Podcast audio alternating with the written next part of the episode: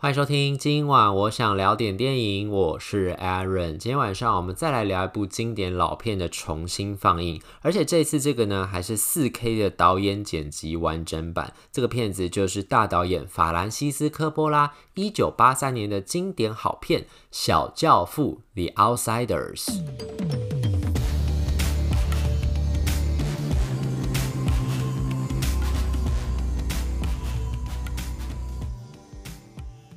小教父这个片名乍听之下好像跟教父有关系，但是除了他们的导演都是法兰西斯科波拉之外，应该是没有什么太大的关联啦。剧情什么的其实也没有关系，它是另外一部原著小说改的。那当年呢，科波拉去拍教父的时候，据说就是为了还债，所以就硬接了这个教父来拍，结果没想到拍出来之后一鸣惊人。那中间呢，他又再拍了很多其他的片子，结果后来又因为破产的关系，又要来接拍这个小教父还钱，结果没想到拍出来这个小教父又变成了。影史经典，所以是不是科波拉就是要在一个破产边缘才能拍出厉害的作品呢？这也是蛮有趣的一个小译文啦。那总之呢，这个小教父它其实本身是跟教父没有关系的，然后它是一个呃原著小说去改编的。那个小说是一九六七年的一本小说，然后呢，那个时候一九八三年这个小教父第一次上映的时候，其实跟这次的版本有不太一样，就是这次这个上映的版本是导演剪辑的完整版嘛，就是好像比原来那个片长多了大概二十分钟左右，就是呢，因为科波拉后来在讲到这个电影的时候，他就觉得说，当年他拍的时候，因为商业考量的关系、市场考量的关系，有做一些剪辑，然后觉得好像跟原著有一点点差距。他后来跟他自己的小，好像是孙女吧，在看那个小教父的时候，就是觉得有一点点尴尬，觉得哎，好像跟原著小说呈现出来的故事有点不太一样。所以后来他才开始思索，就说哦，他想要重新去把这个故事情节做一些调整，然后更忠于原著之外呢，另外电影里面的配乐也重新做了一些调整，要更忠于当时那个年代。所以这次大家看到这个小教父。的导演完整修复版呢，就算是一个算是科波拉认为他比较能够贴近原著小说的一个叙事方式，再把这个故事呈现出来。但是我在看的时候呢，我就觉得其实小教父这个故事，应该说他的原著小说，他原著小说是一九六七年，那个作者叫做 S.E. Hinton。好像是 Susan Eloise Hinton，然后就简称 S.E. Hinton。然后他写出这本书的时候，其实才十六岁，是一个十六岁的少女就写出了这样一本小说，其实是非常惊人的。因为这个小说呢，我自己觉得啦，它真的就是整个捕捉了当时那种社会上的一种，尤其是年轻人之间的气氛。我觉得美国的很多经典文学都很有意思的就是，它真的能够写到很多当时的社会氛围底下，里面的每一个人物当时所经历的一种。心路历程，像我在看这个呃《Outsiders》，它中文翻译好像是那本书的中文翻译啦，好像是翻成叫做《边缘小子》，因为他讲的真的就是边缘人的故事，就讲述一群在啊 Oklahoma 州里面的，好像是 Tulsa 这个地方吧，Tulsa 这个城市里面的这些年轻人们，他们当时的生活环境是什么样子？然后呢，就是他其实真的讲述了一种。呃，我觉得是年轻人里面很绝望的一种感觉，跟当时我印象中的麦田捕手那种感觉有一点点像，就一样是青少年在长成的过程当中，对于他们所处的那个整个社会环境，还有当时所处的这整个社会的氛围里面，产生一种蛮绝望，然后但是又不知道怎么样逃脱出来的框架，然后勒住他们的那种感觉。所以他们的这个跟麦田捕手一样，就是边缘小子跟麦田捕手都曾经被美国的学校有一些学校就觉得是禁书，就不希望。他们学生去看，因为里面除了有一些，比如什么逃学啊、抽烟啊、酗酒啊，而是未成年抽烟跟未成年酗酒，然后讲脏话，然后讲什么帮派暴力啊、家庭失能等等这种主题，就是以大人的眼光来看，就会觉得说小朋友太早、太年轻接触到这些会有不好的影响。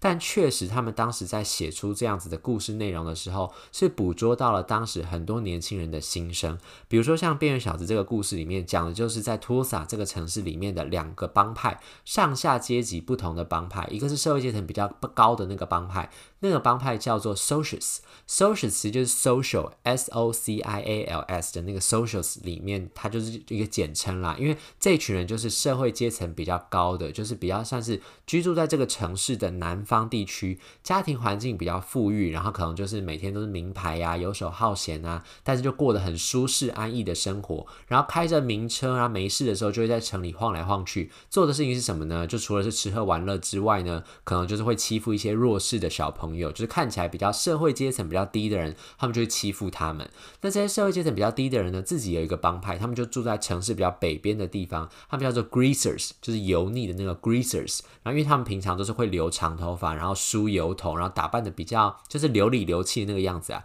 然后他们一样，也就是偷过来抢骗，因为比较穷嘛，就偷过来抢骗，然后会在这个城市里面晃来晃去的时候，有时候就会酗酒、有抽烟，然后聚聚众闹事。所以就是这两个帮派呢，其实就是社会阶层完全不一样，一个是社会阶层高的，一个社会阶层低的，他们在做的事情是差不多的，就是在这个城市里面，反正就是胡搞瞎搞，然后把这个。一群年轻人就把这个城市的治安弄得比较有点怪怪的，比较乱乱的这样样子。可是这两派呢，其实就是非常的水火不容。他们只要看到对方的时候，都会想办法教训对方。像在这次这个导演剪辑版里面，故事的一开头呢，就是我们的主角，主角呢叫做 Pony Boy Curtis。Pony Boy Curtis 呢，他是 Greasers 的一个成员，因为他就是家庭环境比较不好，住在北方那种中低阶层、蓝领阶层以下的那样子的一个小朋友，出生是这个样子。他爸妈在很早的时候就已经车祸过世。所以，他其实是跟哥哥是抚养他们长大，但其实哥哥养他们是有一点点。游走在法律的边缘，因为就是他们是未成年，他哥哥其实也是刚成年，好像没有很久吧，所以其实依照这个样子是没有办法做他的监护人的，所以其实他们都很害怕被执法单位发现说他们家是这样的一个情况。如果被发现的话，很怕就是他的这个弟弟，因为这个 Pony Boy Curtis 他还有一个哥哥，所以他就是等于是大哥成年了，但是抚养这两个小弟弟这样。可是呢，他们就是等于这两个未成年小弟弟这样的抚养方式是其实有点违法的，就是如果被发现的话，可能这两位成年弟弟就要被送到，比如说寄养家庭啊，或者是什么育幼院啊等等的，就是会让拆散他们啦。所以他们兄弟三个人，等于就是自自食其力，然后想办法养活自己这个样子。可是 Pony Boy Curtis 他其实不是那么爱闹的一个人。他这个故事里面，这个边缘小这个故事里面，其实就讲了，其实就算是在这些壁垒分明、看似壁垒分明，然后很容易帮他们贴标签的帮派里面，其实也有一些本来并不是这样子本心的小朋友，对于这样子的一种环境跟这样一。种分类方式是觉得有一点点无助的，又很无奈，但是又不知道怎么逃脱出这样的一种呃框架里面的这种心情，这种郁闷的心情。所以 b o n y Boy Curtis 那个时候在小小镇上面，就是在游荡的时候，他就自己一个人，然后在小镇上面看完电影之后，就准备要回家。可在回家路上呢，就被一群 socials 就是盯上了，他们就开着车过来，一直在骚扰他，然后想办法要整他。到最后，甚至在这个比较接近住宅区的地方，就是人烟比较罕至的地方，甚至就一群人就围着他，然后抽出小刀。要准备要画画他的脸，就一开始已经先把他头发割掉了，因为他不是说 Greasers 都是留着那种长长头发，然后会梳油头吗？所以就把他的头发长发就取下他的长发，就把它割掉，甚至拿起那个小刀，开始在他的脖子啊，或是其他的器官上面就画来画去，比划比划来比划去。所以其实那个时候呢，我们的主角 Bond Pony Pony Boy Curtis 差一点点就可能会受伤。这个时候还好，他的 Greasers 好同伴们就跑出来帮忙他，然后甚至还数落他一番，就说你怎么出门的时候自己一个人走在路上，然后你怎么还没有带一些随身武器，这样很容易就会被 Socials 盯上。所以其实就是变成这样，在一开故事一开始的时候，你就可以发现说，这两派分子因为他们自己的社会阶层的关系，所以其实一早就有点立下了，可能一出生好像就有点像是原罪这样，就必须要跟对方不断的对抗。但这个情况其实对我们的主角 Pony Curtis 非常非常的呃，他觉得非常无法接受。也不知道怎么处理之外呢，他其实也有一个好朋友，也是对于这个情况非常非常的受不了。这好朋友叫做 Johnny Cade，所以呢，他们两个其实对于这个情况都很受不了。之余呢，他们其实也是不知道怎么办才好。所以有一次呢，他们就是跟着另外一个大哥哥，就是这个大哥哥叫做 Daley Winston。Daley Winston 就是那个 Madillon 演的啦。Daley Winston 呢，他有一次带着他们就说：“哦，我们去看电影怎么样？”所以就是那种露天的，就是之前疫情的时候不是很红嘛，就 Drive In，就是开车进去看的那种露天电影院。他们就到那个地方看电影之后呢，又认识了另外一个来自 Socials，就是来自美国南方，然后家庭环境比较好的一个美女。这个美女叫做樱桃，就 Cherry。樱桃呢，就是 Diane Lane 演的。然后呢，Diane Lane 呢，就是这个 Cherry 呢，就跟他们就是一起看电影的时候，本来呢，那个 Madeline 演的这个 Daley Winston 就还想。想要骚扰他，就说哎、你很漂亮啊，就是的哥啦，就是想要骚扰人家这样子。可是呢，后来呢，就是这个 Ponyboy Curtis 跟 Johnny K 就是跟他讲说，哎、不要再这样骚扰人家，然后就有点像是保护他、维护他这样子。所以呢，那个时候 Dally Winston 就自讨没趣之后，他就离开这个现场。所以后来呢，这个 Cherry 就跟这两个来自北方的这个中低阶层的这个 Greasers 就开始聊起来了。可是他们其实心里都心知肚明，就是他们如果就算在学校里面遇到了，他们也不能够打招呼，有一点点像是呃罗密欧朱丽叶那种感觉吗？就是两个敌对势力的人，毕竟在公共场合，就是在别人在。自己同伴都还在的那个时候，就不能跟对方打招呼。但其实他们心里都知道对方是很好的人，然后很愿意跟对方当朋友。就是限于他们自己的身份，又没有办法这么明确的表达自己跟对方那种友谊，甚至是爱情的那种感觉。所以其实他们在当时就是虽然是结下了这个呃算是友谊的桥梁吧，建立起友谊的桥梁，但是离开了那个露天电影院会场，还是没有办法真正的当朋友。而且呢，他们在他们离开的时候，就遇上了另外一群就是 socials 就来了，因为这个 socials。其实本来应该是这个 Daniel 演的这个 Cherry，她的男朋友。所以男朋友本来就想说要来接她女朋友，可是呢。接他的时候，就突然发现，就是说他怎么跟另外两个就是 Greasers 在一起，怎么跟那个两个穷小子在一起，他其实就很不爽，所以他把这个 Cherry 送回家之后，就回来找这两个小朋友的麻烦，这两个穷小子的麻烦。结果呢，就在一群人就斗，他们就在公园里面嘛，就是一群这个 Socials 就围住这两个小朋友，就准备要对他们不利这样子，所以就在那种介于霸凌跟玩笑之间的这样一种胡闹之外呢。胡闹之余呢，这个呃，Johnny K 在这个一气之下、情急之下、一时冲动呢，就抽出他随身携带一把小刀，就把 Cherry 的男朋友一刀刺死在那个喷水池旁边了。然后等到他们发现说糟糕，自己真的犯下人命了之后呢，就觉得非常非常的惊慌失措。于是就在 Dally，就他们又回去找了那个 Dally Winston。所以在 Dally Winston 的帮助之下呢，他们就跑到了遥远的这个比较偏僻的一个破。旧的已经废弃的教堂里面就躲藏起来，就等到风声过了之后，他们要准备回到这个小镇的时候，因为他们其实，在那个时候就已经被镇上的警方通缉，也就是说，是不是这两个小朋友，就是这两个中下阶层的穷小子，杀死了一个富人家的呃富二代，然后就准备要通缉他们，所以其实他们那时候躲了很久。后来是 Dally Winston 就想说，看他风头比较过，决定把他们接回来的时候呢，在那个回到城镇的那个路上，他们就经过了一个应该是绿幼院这样一个。呃，机构，可是那个机构呢，正好就发生了火灾。就在发生火灾的时候呢，本来那个 Dally Winston 跟他们讲说不要理啦，可是呢，这个 Ponyboy Curtis 跟 Johnny K 看到那个时候，突然就一时就有一个冲动，就觉得说他们一定要去救那些小朋友，他们就跑进去里面抢救出这些小朋友，可他们自己也呛伤了，尤其是 Johnny K，甚至还被那个燃烧的那个大柱子，就木头柱子就砸伤了，所以他就全身非常严重的烧烫伤，后来就送医，送医了之后，就媒体就有报道这件事情，报纸上就写说，哎，这两个。看起来应该是穷小子，然后疑似是杀人凶手。这两个人呢，